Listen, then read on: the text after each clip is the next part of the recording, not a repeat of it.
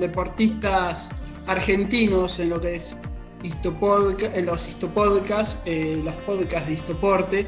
En esta oportunidad tendremos el placer, el honor de estar hablando con Brenda Sardón, eh, remista de la selección argentina, eh,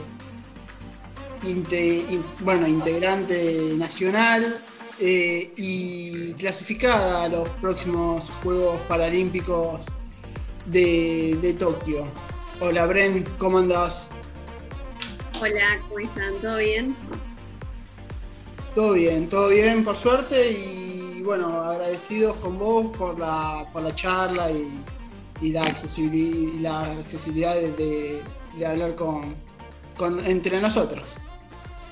Por favor, un placer, Bueno, para ir eh, arrancando, empezamos por, digamos, empecemos por el principio, un poco redundante la frase, pero bueno, ¿cómo fue esto de, de elegir un medio o un, deporte acuático? ¿Ya habías practicado, ya habías eh, tenido, habías eh, venido de una, no sé, por ahí una familia de deportistas que les guste el agua?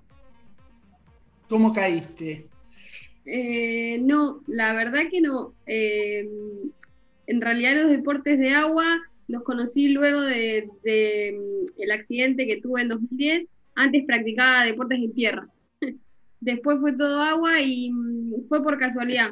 Eh, yo soy de Bolívar, una ciudad del interior de Buenos Aires, y justo se dio que había inundaciones, se formó un charquito en el campo de una amiga y salimos con un bote de paseo y ahí me gustó, me gustó, me gustó mucho. En ese momento eh, estaba como peleada con la silla de rueda, que en realidad después entendí que no era la silla, sino era el mundo inaccesible en el que vivimos. Eh, pero bueno, en ese momento quería salir de la silla y encontré en los deportes de agua eso, como la libertad, ¿no? Bien.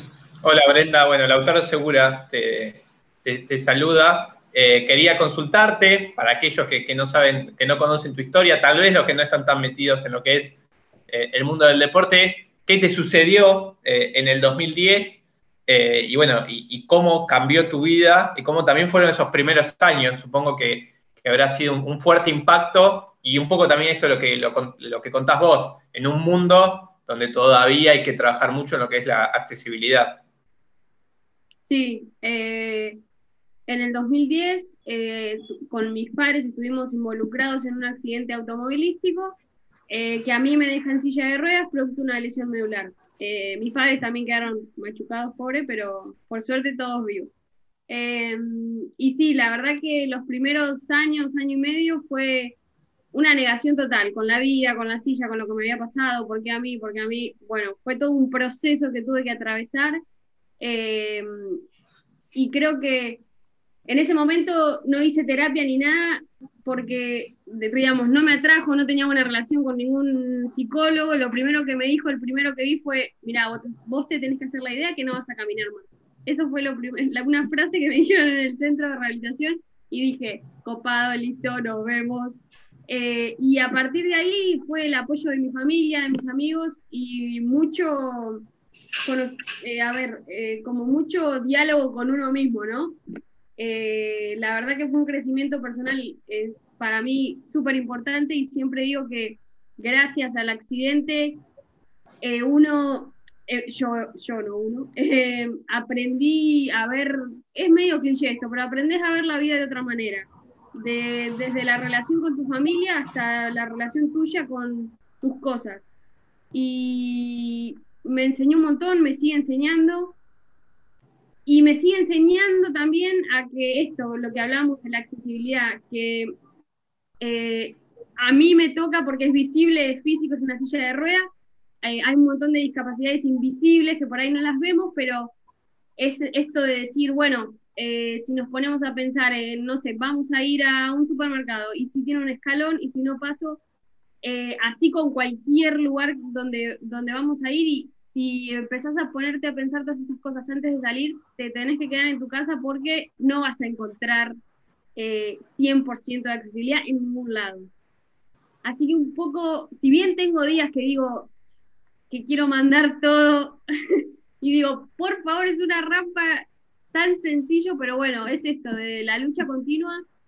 Eh, también para, por ahí me estoy yendo de tema, pero todo arranca por la educación, creo. Y yo, a mí, si no me hubiese atravesado lo del accidente, yo hubiese estado en la misma situación por ahí que esa persona que eh, no sabe que su lugar, su comercio necesita una rampa.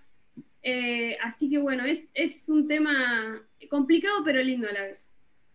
Antes de, meternos un, poco más en lo que es tu, tu, deporte, quería también consultarte, porque algo nombraste en la pregunta anterior, ¿cómo era tu relación antes del accidente con el deporte?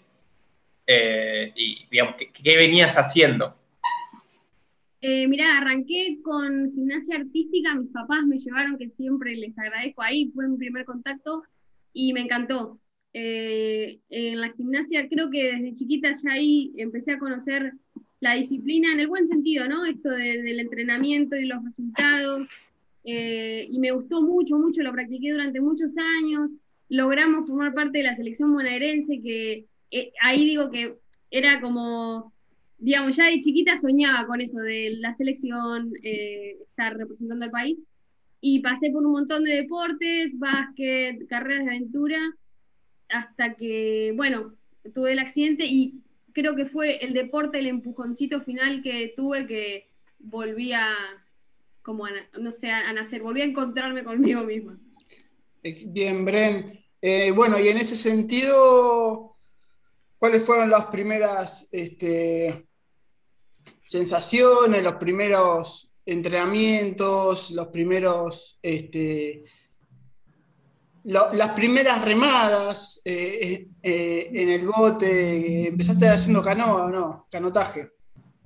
Claro, empecé haciendo canotaje en 2013 y la verdad que fue todo, fue un proceso que lo arranqué en Bolívar, en la escuela municipal, y ya cuando vimos que venía bien, eh, ahí en Bolívar tenemos una glorieta que le decimos que es muy chica, tiene 300 por 300, entonces ya digamos, no se podían hacer entrenamientos de calidad, por eso es que me vengo a La Plata. Em, y se dio todo muy rápido porque ese mismo año fui a un selectivo nacional y ya quedé. Y ahí me mantuve con canotaje en la selección hasta 2018. Bien, y eh, los entrenamientos, bueno, ¿cómo, para, ¿cómo son digamos, este, si bien obviamente va a depender, imagino, de los objetivos que cada uno de ustedes se planta a principio de temporada, eh, a grandes rasgos, ¿cómo, cómo lo, van realizando? ¿Cómo, ¿En qué consisten? ¿Son grupales? ¿Son individuales? Eh, ¿Cómo es la metodología de entrenamiento? Eh, sí, depende de eso, del calendario. Ahora en pandemia es mucho más difícil para los entrenadores planificar, pero generalmente sí. Eh, tenemos entre que bajamos, entrada en calor, recuperación, sean dos horas en el agua, después hacemos gimnasio. Hay días que hacemos doble turnos, metemos complementos también, como pilates y pileta. Em, Así que sí, vamos variando. Y en concentración, ahí se pone más heavy, ahí nos dan duro todos los días, doble turno.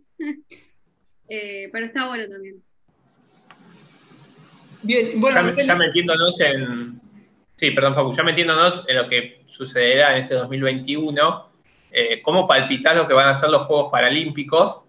Eh, que encima en un contexto rarísimo, ¿no? Unos Juegos Paralímpicos que se iban a realizar el año pasado, por la pandemia se se postergaron y encima se van a realizar también en un contexto de la pandemia continúa y precisamente nuestro país eh, está pasando por, por, el peor momento. Eh, sí, sé que van a ser unos juegos distintos, van a ser mis primeros juegos, pero particularmente a mí no va, digamos, no le quita ese espíritu paralímpico, no me quita las expectativas y las ganas y el disfrute. Eh, un poco lo vivimos en el, en el preolímpico en Río, cómo va a ser un poco el protocolo y eso, y eh, obviamente eh, podría ser mejor, pero a lo que voy es, estuvimos esperando mucho tiempo para que se hagan estas fechas, entonces creo que atletas y entrenadores vamos a, respetar y a estar de acuerdo con los protocolos porque lo que queremos es que se hagan los juegos y poco a poco puedan volver todas las actividades regularmente. Así que eh, van a ser unos juegos distintos, pero creo que el disfrute va a ser el mismo.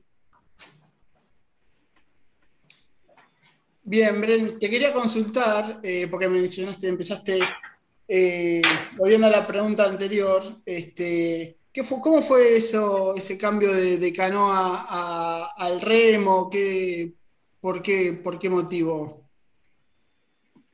Eh, bueno, ah, hubo muchos factores, pero lo principal era que ya no me llenaba, no me hacía feliz, no disfrutaba si bien mi rendimiento, el 2018 fue mi mejor año, eh, no la estaba pasando bien, no había disfrute. Y me acuerdo de mi hermana que me decía, Bren, si no estás disfrutando, hacelo, porque en 2018 yo como complemento ya hacía remo y veía que el remo, no sé, me despertaba algo que el canotaje no, me sentía gusto ahí en la botera. Eh, y nada, me decidí, dije, bueno, que digo, eh, ¿priorizo el rendimiento o priorizo mi felicidad? Y seguí la felicidad y con eso también vino el rendimiento en remo, claramente. Lo que sí fue duro fue el cambio de distancia, porque pasé de correr 200 a 2 kilómetros, así que ahí estuvo bravo, pero, pero bueno, el cuerpo ya se acostumbró.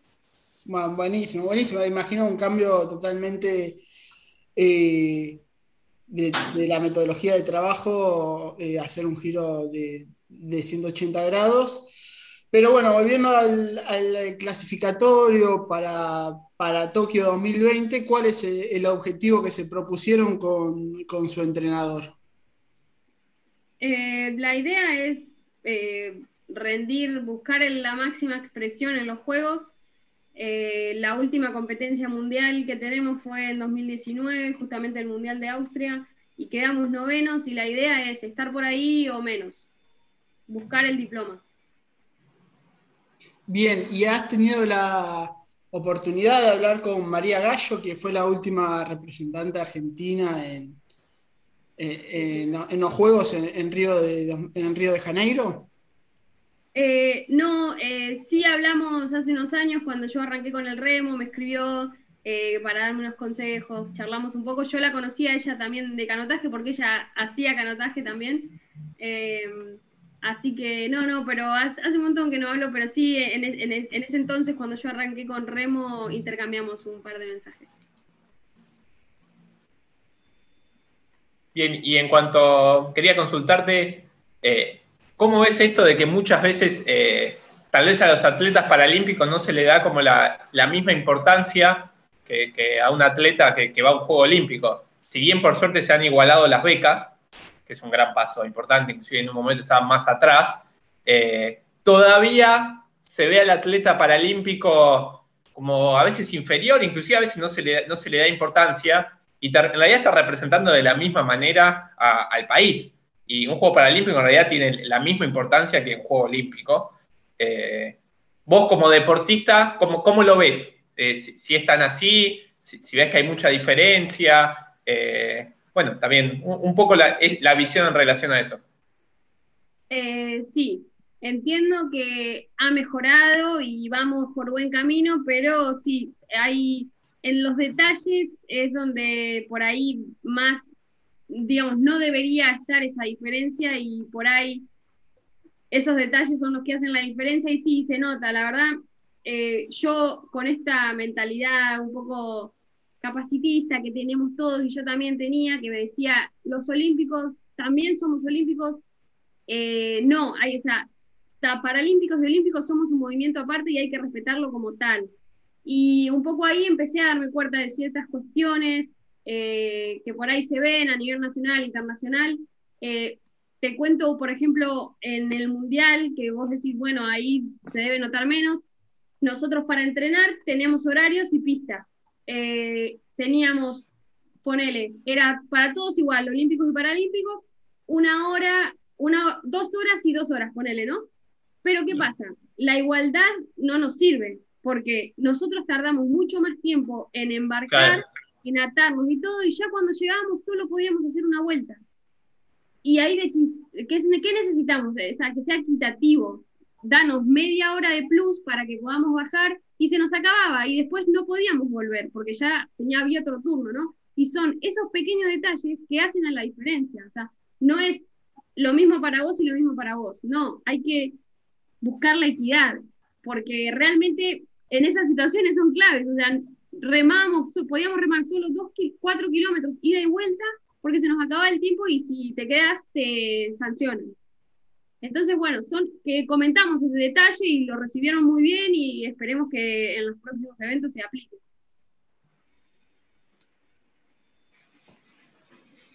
Bien, Bien, sí, y, otra cosa que quería consultarte, eh, en relación también a esta diferencia entre deportista olímpico y paralímpico, es que muchas veces tal vez al deportista paralímpico se, cae, bueno, en un ejemplo de superación, está bueno, digamos, hay ciertos, hay ciertos valores que, transmite el tema paralímpico, pero la noticia muchas veces se queda ahí, ¿no? Viste que pasa como las, ese ejemplo de superación, de superación, de superación, pero la idea también es un deportista que va a competir y está buenísimo también analizar, no, mira, gana, bueno, fue Brenda Sardón y ganó un diploma. Y que esa también sea la, noticia, ganó una medalla, no importa, lo que sea.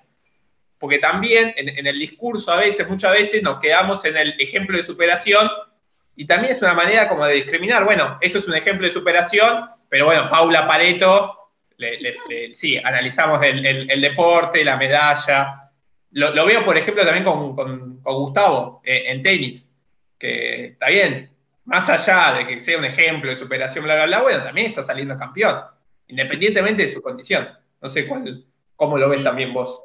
Eh, totalmente de acuerdo. Los titulares siempre son, eh, a pesar de, aunque, no sé, buscan la lástima o todo el tiempo esto de superación, y lo que nosotros decimos nosotros no somos ejemplo, hablo por mí, pero entiendo que muchos amigos piensan igual en silla, ¿no? Eh, no somos un ejemplo de superación por levantarnos e ir a entrenar. Eh, como que ahí no encontramos, no hay lógica. Creo que, no sé si lo vieron, hay un documental en Netflix que se llama Racing Phoenix, que ahí explica muy bien el movimiento paralímpico y hay una frase que me quedó de no el presidente del comité, sino el otro señor de anteojitos que dice, los atletas paralímpicos no se enfocan en lo que no pueden hacer, sino que buscan trabajar lo que sí y mejorar eso. Y ahí está, o sea, y por ahí lo nuestro es físico y se nota, pero lo mismo pasa con los olímpicos. O sea, todos queremos darlo, enfocarnos en lo que podemos mejorar, en lo que podemos hacer, y Sí, que por ahí la historia sirva como motivación en el, mismo sentido que ves a otro atleta levantarse, entrenar, eh, disciplina, que compromiso. Pero sí, eh, coincido totalmente y un poco es, eh, entiendo que también lo hacen porque es lo que vende, entre comillas, pero sí, a mí un poco me hace ruido esto de ser un ejemplo. Sí, pues a ver, yo a veces lo puedo entender que puede ser un ejemplo para alguien que puede estar en tu misma situación, pero bueno, muchas veces como que se cae siempre lo mismo y también pensar en esto, vos estás compitiendo con personas que están en tu misma condición, no es que estás compitiendo, entonces en algún momento ya hay que pasar a analizar eh, el deporte y está bueno también valorar lo, deportivo, digamos, ¿no? Eh, las reglas del juego son tales para el deporte paralímpico como para el remo normal, así entre comillas, vamos a llamarlo, tiene sus propias reglas. Y dentro de esa regla, bueno, vos vas a competir. Eh, y, creo que también hay que, no sé, hablar más del deporte en sí, ¿no? Del deporte paralímpico en sí y aprender sobre el deporte para mirarlo y para analizar lo, deportivo, porque sí, siento que de alguna manera también es una manera de, discriminar. Sí, sí, totalmente, enfocar en el rendimiento. Bueno, eh, sin ir más lejos, le pasó a ustedes, Bren, si no me equivoco, con el otorgamiento de las plazas de, a, la, clasificación de, Tokio 2020, 2021, eh, cuando junto con Alejandro, ambos dos eh, clasificaron primeros en el preolímpico y, y la, federación tuvo que elegir con uno, eh, por uno de los dos porque tenían solamente una, una plaza. Eh, sí, en realidad fue así. la Federación Internacional de Remo puso esa cláusula para los Juegos, tanto para Olímpicos y Paralímpicos, es que a nivel continental solo podía ir un bote de una misma bandera. Sabiendo estos todos de antemano, ya que se inició, nosotros tuvimos un selectivo nacional previo a Río, que el que ganaba ese selectivo sabía que si ganaban los dos botes, iba.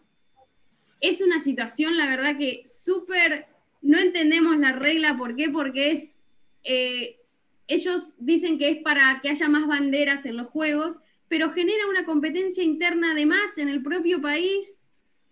No sé, la verdad que para, para mí y para nosotros no tenía mucho sentido, pero son las reglas del juego, no nos quedan otra. Y sabíamos que en ese selectivo había que dejarlo todo porque te quedabas afuera.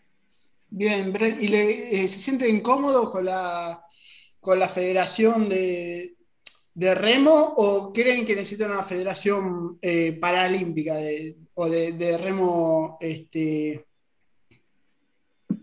Eh, vos decís como que haya dos federaciones. Claro una más eh, para el deporte paralímpico y otro más para el deporte digamos no sé cómo nombrar convencional tal vez. Que sí. Por ahí es una pregunta para pensarla bien, ¿no? Pero lo que primero se me viene es sí, si eh, el deporte, el remo paralímpico, hoy en nosotros se llama Asociación Argentina de Remo, si se da que somos los recluidos que estamos ahí, definitivamente tiene que haber, o que sea equitativo, volvemos a lo mismo. Eh, si hay una federación, una asociación de remo argentina, que el peso sea el mismo para todos, eso. Eh, digamos, por ahí tiene sentido con esto de que hay un comité, un COI y un comité paralímpico, eh, por algo está dividido, pero bueno, qué sé yo, por el momento si estamos así, que, las reglas del juego sean equitativas para todos. Bien, Lauti, ¿tenés alguna pregunta? No, no, por ahora creo que ya está bien. Bueno, eh, también para los que no saben, Brenda está estudiando el profesorado en educación física. Eh, ¿Hay alguna relación entre esta carrera universitaria, Brenda, que estás haciendo y, la búsqueda por ahí de lo que viniste nombrando al principio, de, hacer más eh, visible esta, esta falta de accesibilidad en la que tienen o en la que, la que, la que el mundo le, hoy por hoy le llega a ofrecer? Eh, mm, mira, la verdad que siempre me gustó de chica la carrera. Eh, pasé antes por un par, em, pero bueno, se dio, encontré de vuelta mi camino. Pero no, la verdad que obviamente en ese transcurso, si se dan situaciones, eh, si, si la, por ejemplo, por ahí te referís a esto de, dentro de la carrera misma, sin ir más lejos, cuando yo realicé la inscripción, eh, en un apartado dice eh, de discapacidad, yo no marqué nada. Porque digo, ¿qué, ¿qué información les da a los profesores que haya una persona con discapacidad? por ahí me puedes decir, para acomodar la clase, si no sabes con qué profesor te va a tocar, lo que fuere. Entonces, me acuerdo cuando fui a que se juntan, nos juntamos en el gimnasio, que entré con, la silla, entré, y todos los profesores quedaron como, la chica se confundió de, carrera, y me encanta, la verdad, me encanta estar ahí, romper con pensamientos arcaicos. Tuve un solo profesor que me dijo, bueno, haz lo que puedas y lo que no, no y yo me quedé como copado. Después tuve profe, por ejemplo, en gimnasia artística, que es un desafío tremendo para el profesor y para mí. La profe me dijo, bueno, probá lo que quieras, probé rol, vertical, mis compañeros me ayudaron, y lo que no pude me dijo, bueno, yo te pongo a un compañero y el compañero va a seguir tus órdenes para la evaluación, ¿no? para el examen. Excelente. Yo le decía la técnica cómo era de la media luna, ponerla a mi compañero y así me podía evaluar. Es cuestión de ser profesor, de buscar las maneras para poder, digamos, si estamos hablando de una persona en silla de ruedas, porque es en la situación que estoy yo, pero así con un amputado o un ciego, lo que fuere, es buscar como profesor las herramientas que vos eh, aprendiste en todo tu recorrido para dar clase a todos de manera otra vez equitativa. Perfecto.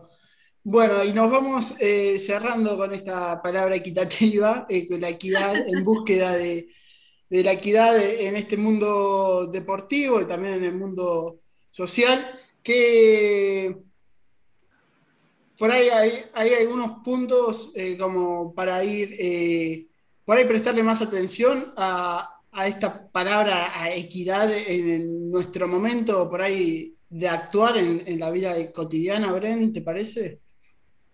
Sí, tal cual. Y digo, no es que yo también me incluyo, ¿eh? porque tenemos tantos conceptos como pregrabados que nacemos con eso, porque la cultura, la sociedad fue así, eh, que hay que ir rompiendo eso y saliendo y viendo un poco al resto de las personas, mirar un poco al costado. Perfecto. Bueno, Brent, te agradecemos por estos minutos, por, por charlar con, con nosotros.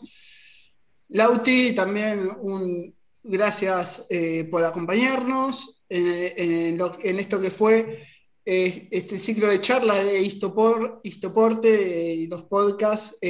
Así que te mandamos un abrazo grande y los mejores éxitos en Japón. Gracias chicos, la pasé muy linda.